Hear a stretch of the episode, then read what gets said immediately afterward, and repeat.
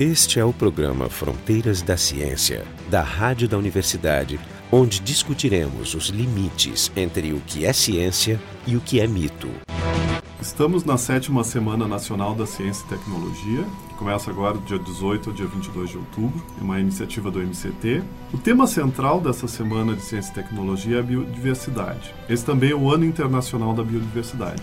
Então, no, no programa de hoje, vamos discutir justamente a biodiversidade. Estão aqui com a gente o professor Paulo Braque, do Departamento de Botânica da URGS, professor Jorge Kilfeld, do Departamento de Biofísica da URGS, e eu, Marco de Arte, do Departamento de Física da URGS. Bom, se diz que à medida que o ser humano vai ficando mais tecnológico, ele vai mexendo mais no meio ambiente né, e causando danos, né, às vezes danos irreparáveis. E essa é a, é a, temática por trás da discussão da biodiversidade, que é muito atual, né? E eu queria começar pedindo para o Jorge dar algumas definições do, do problema esse. Então, biodiversidade é uma palavra que veio para o vocabulário público através da, da imprensa, mas recentemente, e esse é o ano criado pela ONU, né, para, digamos, marcar esse tema, que é um tema extremamente importante, talvez o mais decisivo tema para a história da humanidade, e, no entanto, ainda pouco explorado, pouco conhecido, e com poucos esforços de divulgação, de definição, de esclarecimento, porque, na verdade, o debate do que fazer com o problema da biodiversidade, que é, é fato, está sendo reduzido numa taxa assombrosa no planeta hoje,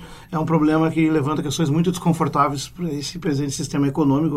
Qualquer sistema econômico teria que discuti-lo. Podia dizer qual é o problema? problema. Bom, antes do problema, tem que definir o que, que seria biodiversidade. Assim, a biodiversidade é uma contração da palavra diversidade biológica, um conceito que surge a rigor lá no fim dos anos 60, mas ele com essa palavra contraída, ele foi cunhado só nos anos 80 e apareceu pela primeira vez num livro do Edward Wilson, em 1988, que é um importante teórico da, da biologia. A ideia é basicamente, a definição mais simples é a totalidade, o conjunto de toda a variedade da vida na Terra. Ou, dito também, já que vida é, é muito centrado no conceito de variação, que é um, um, elemento central, inclusive no processo de evolução da vida, que nós já discutimos em vários programas, que tem muito a ver com esse nosso assunto, a variação da vida em todos os níveis da organização biológica. Em 1992 houve a Conferência do Rio, a Cúpula Internacional das Nações Unidas, a Convenção da Biodiversidade, que definiu a biodiversidade biológica da seguinte forma: a variabilidade entre todos os organismos vivos de todas as fontes, incluindo, entre outros, terrestres, marinhas e de outros ecossistemas aquáticos, e os complexos ecológicos dos quais eles integram, incluindo a diversidade entre as espécies, dentro das espécies e dos ecossistemas. Isso é uma definição ampla, porque, na verdade, se, se fala em três níveis de, de, biodiversidade. Né? Se fala uma biodiversidade no nível genético, uma biodiversidade no nível de espécies e uma biodiversidade no nível de ecossistemas. Inclusive se fala em alfa, beta e gama biodiversidade, mas não vamos entrar nessas definições, o leitor pode procurar nas referências depois. Mas essencialmente tu pode abordá-la de várias formas. A mais interessante, a mais movente e a mais concreta é trabalhar no nível de espécies, né? Porque a diversidade genética ela é subjacente a todo o processo biológico. E por outro lado, quando tu discute muito apenas em aspectos genéticos, tu encontra informações importantes, mas é também uma visão um pouco reducionista do problema. Porque, digamos, os genes não contêm informação do ambiente completo. O ambiente é uma outra instância. Né? Então, Sim, assim, essa seria a definição. Por detrás do conceito da biodiversidade está a ideia que ela deve ser uh, protegida. O, o, ouvinte podia pensar assim: existem todos esses animais na Terra? Plantas. E, plantas, animais. Temos um botânico na mesa. É, né? exatamente. e, e, aí eu poderia dizer assim: não, o ser humano pode, como um jardineiro no jardim, decide qual é a flor que ele quer, em que canteiro quer. O homem poderia dizer: não, não, eu não quero mosquitos, mas eu quero ter bambis. Mas a ideia, a ideia da biodiversidade, de alguma forma, diz: não, a, a diversidade, a diferença deve ser protegida. Eu queria que o Paulo eu, talvez comentasse sobre isso. Bom, eu, eu creio, então, Marcos e Jorge, que a questão da biodiversidade não representa necessariamente um problema e nem significaria também a questão de conservar e preservar como uma coisa externa a nós. É, eu trago aqui esse tema como um tema estratégico hoje. Tanto é que as consequências da perda da biodiversidade, que inclusive tem os próprios Eduardo Wilson, ele estima junto com outros pesquisadores através de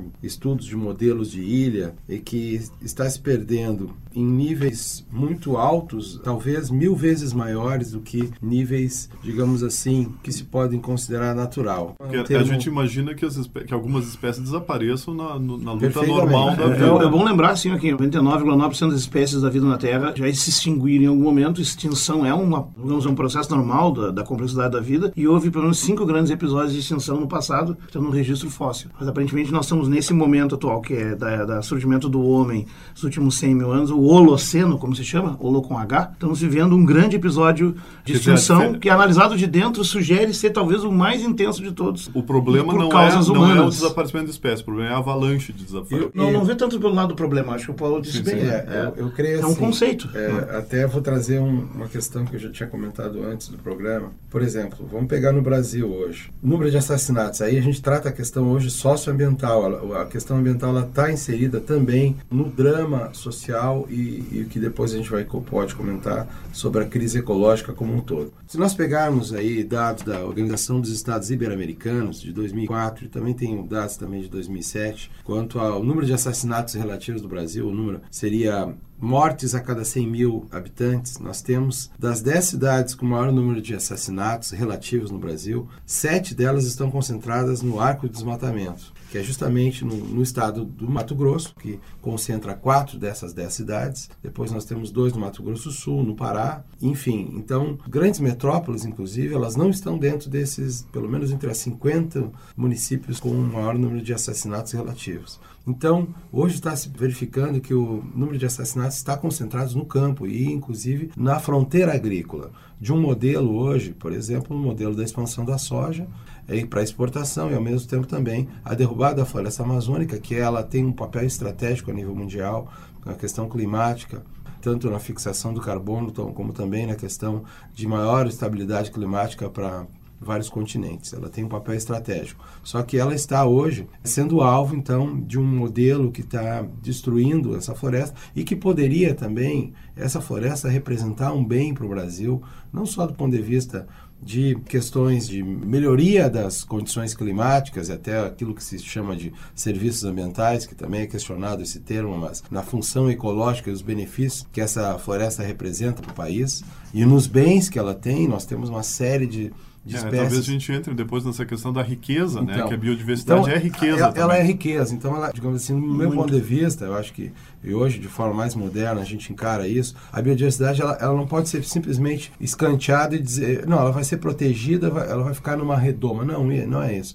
Ela hoje tem um papel estratégico, inclusive, para o nosso desenvolvimento. No Rio Grande do Sul, por exemplo, no bioma Pampa, a pecuária ela tem um papel estratégico e ela poderia ser incrementada até quatro vezes mais de produção de carne por hectare do que é hoje, inclusive mantendo o campo nativo, que ele é muito mais produtivo do que o campo é feito com Isso espécies exóticas. As espécies exóticas elas produzem menos que as espécies nativas. Então nós estamos tendo hoje uma depreciação de um patrimônio que é de todos e que é do, do, futuro também, e ao mesmo tempo estamos tendo êxodo rural, mortes no campo, ou seja, vários temas importantes um, um, um problema que não é só biológico e só ambiental, ambiental, ele é socioambiental. E aí representa, claro, todo um modelo de acumulação, de esgotamento, né, que já vinha se falando de 40 anos para cá, os limites do crescimento, e eles estão hoje, nós estamos chegando no teto, estamos batendo no teto.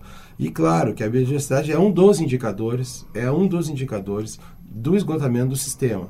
Nós estamos vivendo uma crise ecológica nunca vista e essa crise ela é sistêmica, é representada por vários fatores, inclusive pela biodiversidade. Paulo toca num assunto bem importante quando ele fala da questão das espécies exóticas. Na verdade, nós estamos com um modelo econômico, de uma forma geral. Isso é um outro debate, mas ele também passa por isso. Ele tem uma concepção extremamente reducionista. Então, por exemplo, se uma espécie... Sabe que físico gosta da palavra reducionista? É, não, mas o reducionismo não sou... É, tratar não, não, bem essa palavra. Eu sei, mas não, não esquece que eu também sou físico por origem. Né? Tem um significado bom também. Pro... É, não, o reducionismo é bom quando não, vai mas estudar, eu entendo que tu mas ele é ruim quando vai o, aplicar. O, o reducionismo é, é a, a, a, cegueira sobre as consequências do, do, de mexer num campo. É, e o reducionismo é quando tu, quando, quando tu reduz onde não deve re reduzir, porque tem é. momentos que a redução é perda. Tá, não, mas continua aqui, eu, te, é eu te interrompi de forma, de mas, forma é, mas é sempre bom fazer esse debate. Essa concepção reducionista, então, por exemplo, vê assim, é, faz com que a gente utilize como fonte de alimento no mundo, 80% dos alimentos vêm de apenas 20 plantas. E existem milhões delas. Na verdade, a gente vai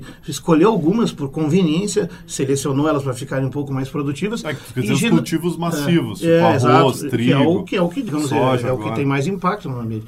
E, na verdade, isso faz com que, por exemplo, vem essa ideia, vamos trocar, em vez de utilizar o próprio pasto que tem natural no bioma pampa... Que é mais vamos, produtivo. É, vamos colocar um troço lá da Ásia, porque esse é o do que... substitui por uma é. espécie só, que ela não é tão produtiva, mas ela tem toda uma cadeia é. envolvida com ela, de, de negócios, insumos, é. e ao mesmo tempo ela pode causar prejuízos, porque você vai ter só uma espécie que pode ter uma praga, pode ter uma geada, pode ter isso, pode ter aquilo. Mas não tem o argumento da distribuição, o cara pode argumentar, eu dando uma de advogado não, do diabo ali, ah, se eu faço uma cultura de soja, como tem todo, vamos dizer, todas as máquinas prontas, tem todo... Não, isso parte, mas tem uma Aí eu, eu tá vou conseguir aqui. alimentar as pessoas de forma mas mais a, eficiente. A soja não é nem para alimento humano. Não, foi um não, exemplo. Mas é importante a soja. Nós temos que colocar a soja no, no, num dos centros do debate hoje ambiental brasileiro. Porque hoje nós temos a expansão da soja entre já tem 22 milhões de hectares no Brasil. Pode não ser muita muito coisa. Isso e quanto por cento seria da área cultivada? Eu, eu, vou dizer assim, no Rio Grande do Sul nós temos 4 milhões de hectares de, de soja, o que representa talvez entre 15 e 20% das áreas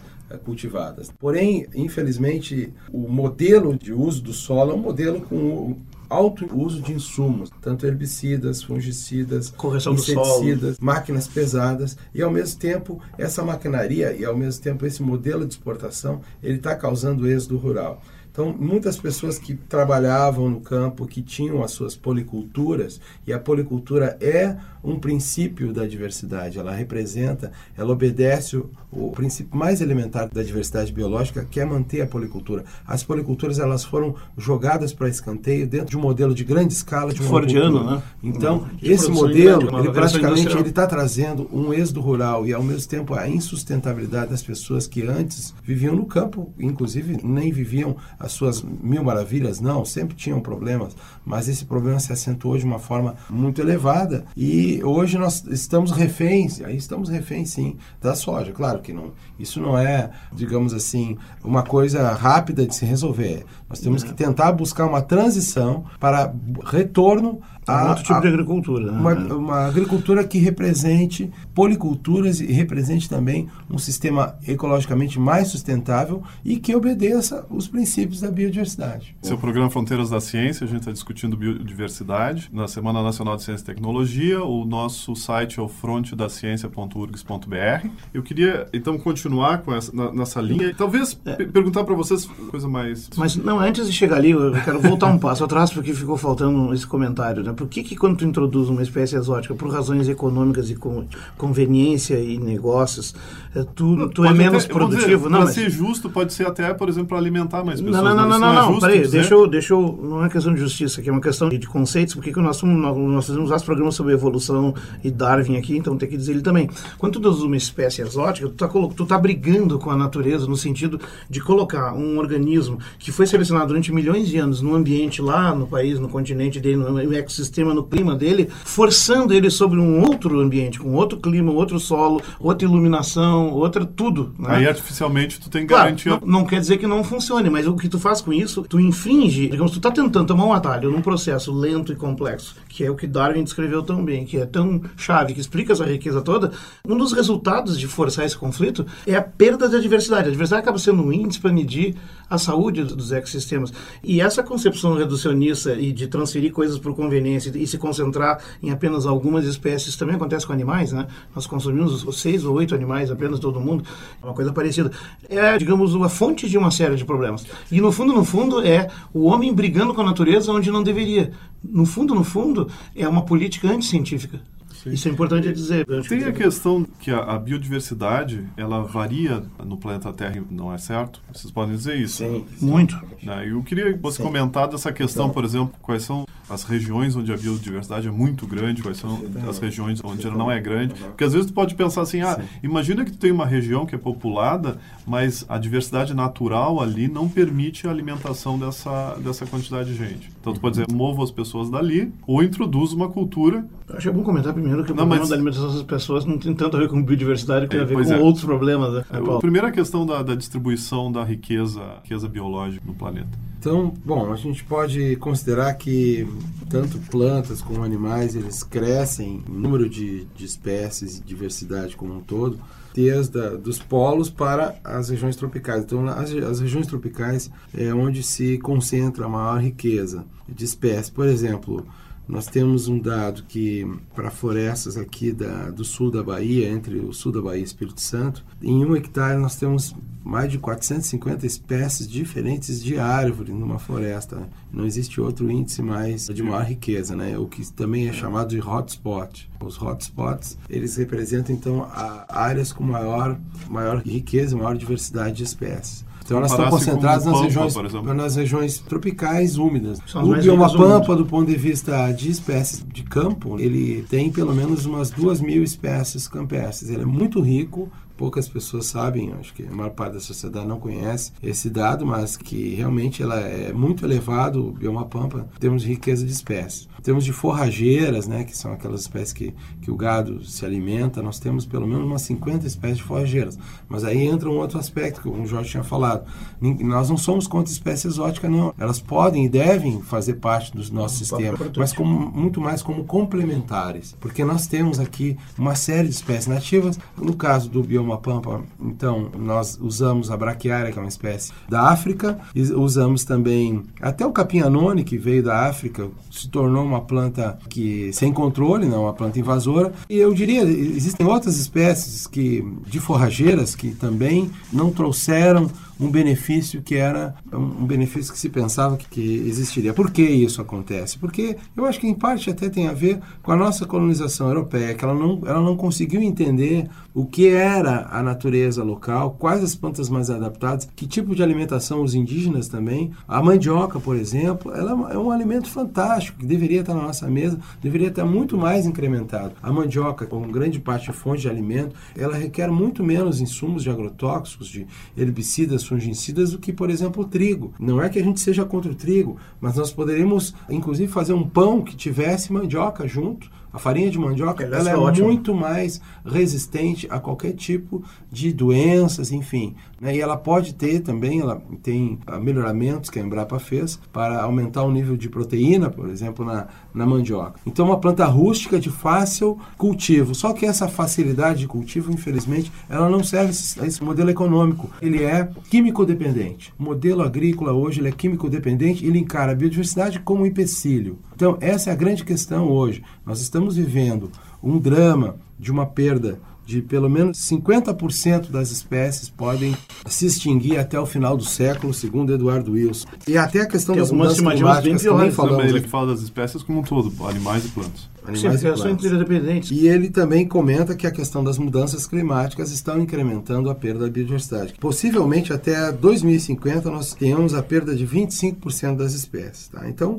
esses dados, aumento vertiginoso da perda de espécies, ela está amparada por uma, uma série de especialistas. Thomas Lovejoy, enfim, tem especialistas na maior parte do mundo, eles realmente estão considerando esse cenário que não é mais um cenário de alarmistas, não. É um cenário baseado em evidências científicas. E aí, como resolvermos isso? Eu diria, entre outras situações, nós temos que rever o modelo de crescimento econômico, porque o modelo de crescimento econômico é a grande máquina que está depreciando a biodiversidade ao mesmo tempo, trazendo maior problemas do ponto de vista social, né, exclusão social, problemas também da ação humana e tornando as cidades praticamente não só insustentáveis como insuportáveis. As cidades hoje, as grandes metrópoles, elas estão se tornando insuportáveis, ou seja, nós teríamos que rever a possibilidade de migração para o campo novamente. O trânsito de Porto Alegre é, uma, É um bom motivo. é um bom motivo. Mas eu, eu- eu a questão, por os governos estão começando a se preocupar, pelo menos na Não. fachada, na fachada. Nada, nada. Tanto que a gente tem metas, queria que vocês Metas discutissem políticas as metas, nominais, as né? metas da biodiversidade que estão sendo propostas no Brasil. É pura ficção, é só no papel. Os governos que que são seria de quatro anos, que eles que são seria reféns do modelo de crescimento econômico ilimitado. Os governos, os governantes, eles estão dentro de um modelo,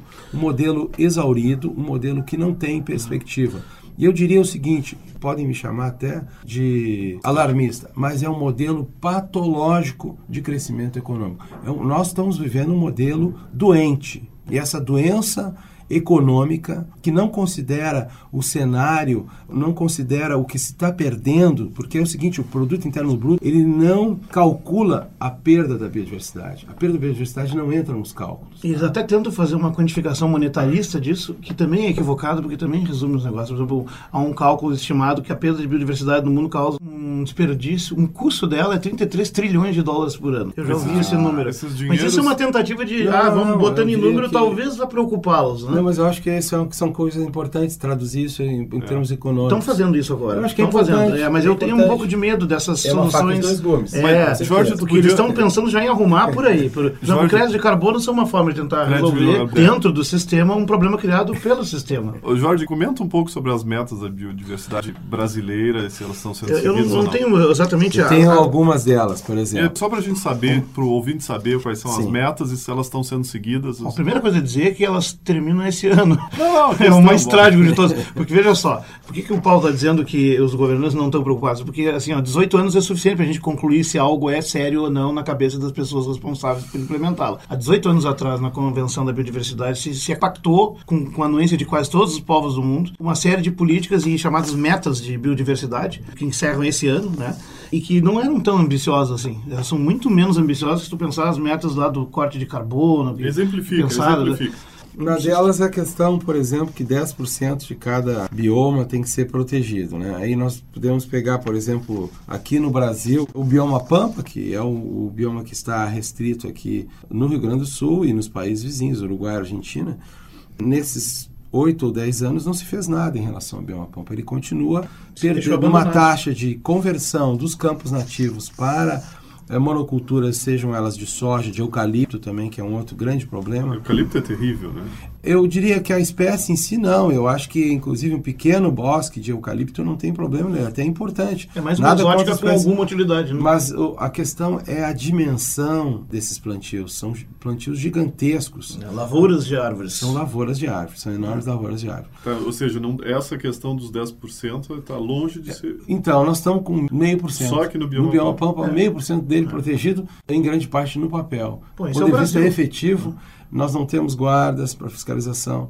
E então, a é, Amazônia? É, no a caso da Amazônia, acho né? que até a Amazônia tem talvez 10% ou um pouco mais, em 10, 15% da, da Amazônia ela está protegida em grande parte teoricamente. Temos algumas unidades de conservação que infelizmente elas ainda são alvo de de grilagem, né, de desmatamento, enfim. Compra por empresas Isso. também em então, grande porte. A é efetivação das, das unidades de conservação. Vamos pegar aqui na região dos Aparados da Serra, o Parque Nacional do, dos Aparados da Serra do Itembezinho, que é o segundo mais visitado no Brasil. Ele está há 50 anos para ser desapropriado que os proprietários recebam recursos. Ah, é, é propriedade privada. 40% do parque, 40% do parque ainda não foi indenizado há 50 anos. É só Sabe visitar lá que... e conversar com o seu Marçal, que mora do lado é. norte do, do Canyon, um amigo nosso está lá, é morador, a família dele está lá, três gerações esperando, três gerações esperando essa indenização. Então, eu diria o seguinte, em relação às unidades de conservação, por exemplo, tem também nas metas, inclusive, utilização de espécies nativas. E eu acho que o incremento do uso de espécies nativas é fundamental. A gente vê no Muito supermercado, pouco. tem alguma coisa?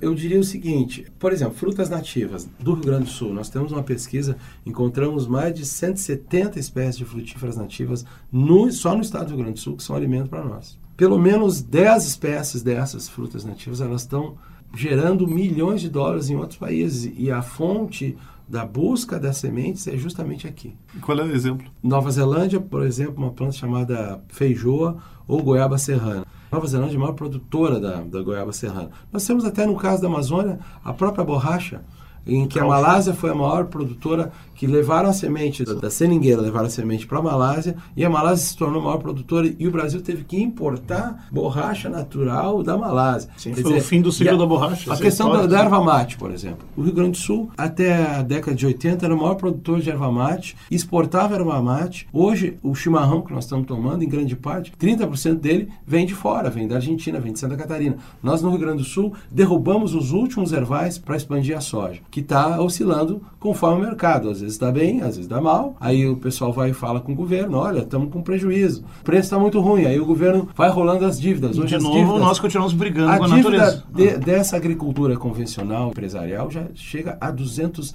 bilhões de reais. Enquanto que, por exemplo, a agricultura familiar que poderia e é um grande, eu, eu vejo que a agricultura é canal, familiar né? ela é estratégica e ela pode sim trabalhar com essa diversidade de frutas. Nós temos raízes também, eu falei aqui da mandioca, nós temos araruta, nós temos os inhames, nós temos uma série de plantas, as castanhas brasileiras também. Enfim, o Brasil é riquíssimo em plantas, hortaliças também, que são consideradas ervas daninhas, no caso do, do dente-leão, que não é necessariamente nativo, mas nós temos o radite do mato, temos uma série de plantas que, infelizmente, hoje nas universidades nós ainda continuamos ensinando para os nossos alunos que essas plantas têm que ser eliminadas através de herbicidas. Qual é o nome que elas recebem? Ervas daninhas. E eu diria, se comparar ao dente-leão, que é uma, uma planta daninha, mas é que é alimento no mundo inteiro, e é um alimento funcional muito melhor do que a alface, em vários tipos. Essa questão alimentícia hoje, e nós estamos até chamando a biodiversidade pela boca, ou seja, até o próprio consumidor contribuir we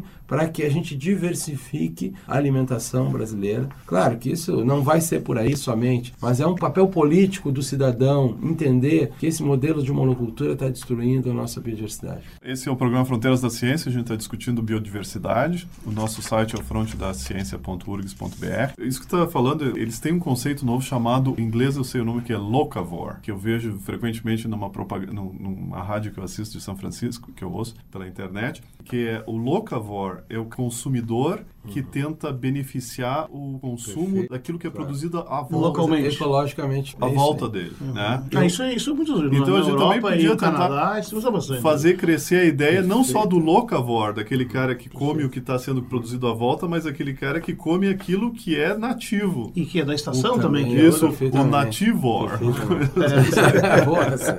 É, a gente tem a grande parte do nosso é, seria locávoro, locávoro, é, locálvoro em português. Tu que é o tradutor oficial aqui do programa. Eu tenho que traduzir porque o nosso apresentador é americano, mas é local, locálvoro.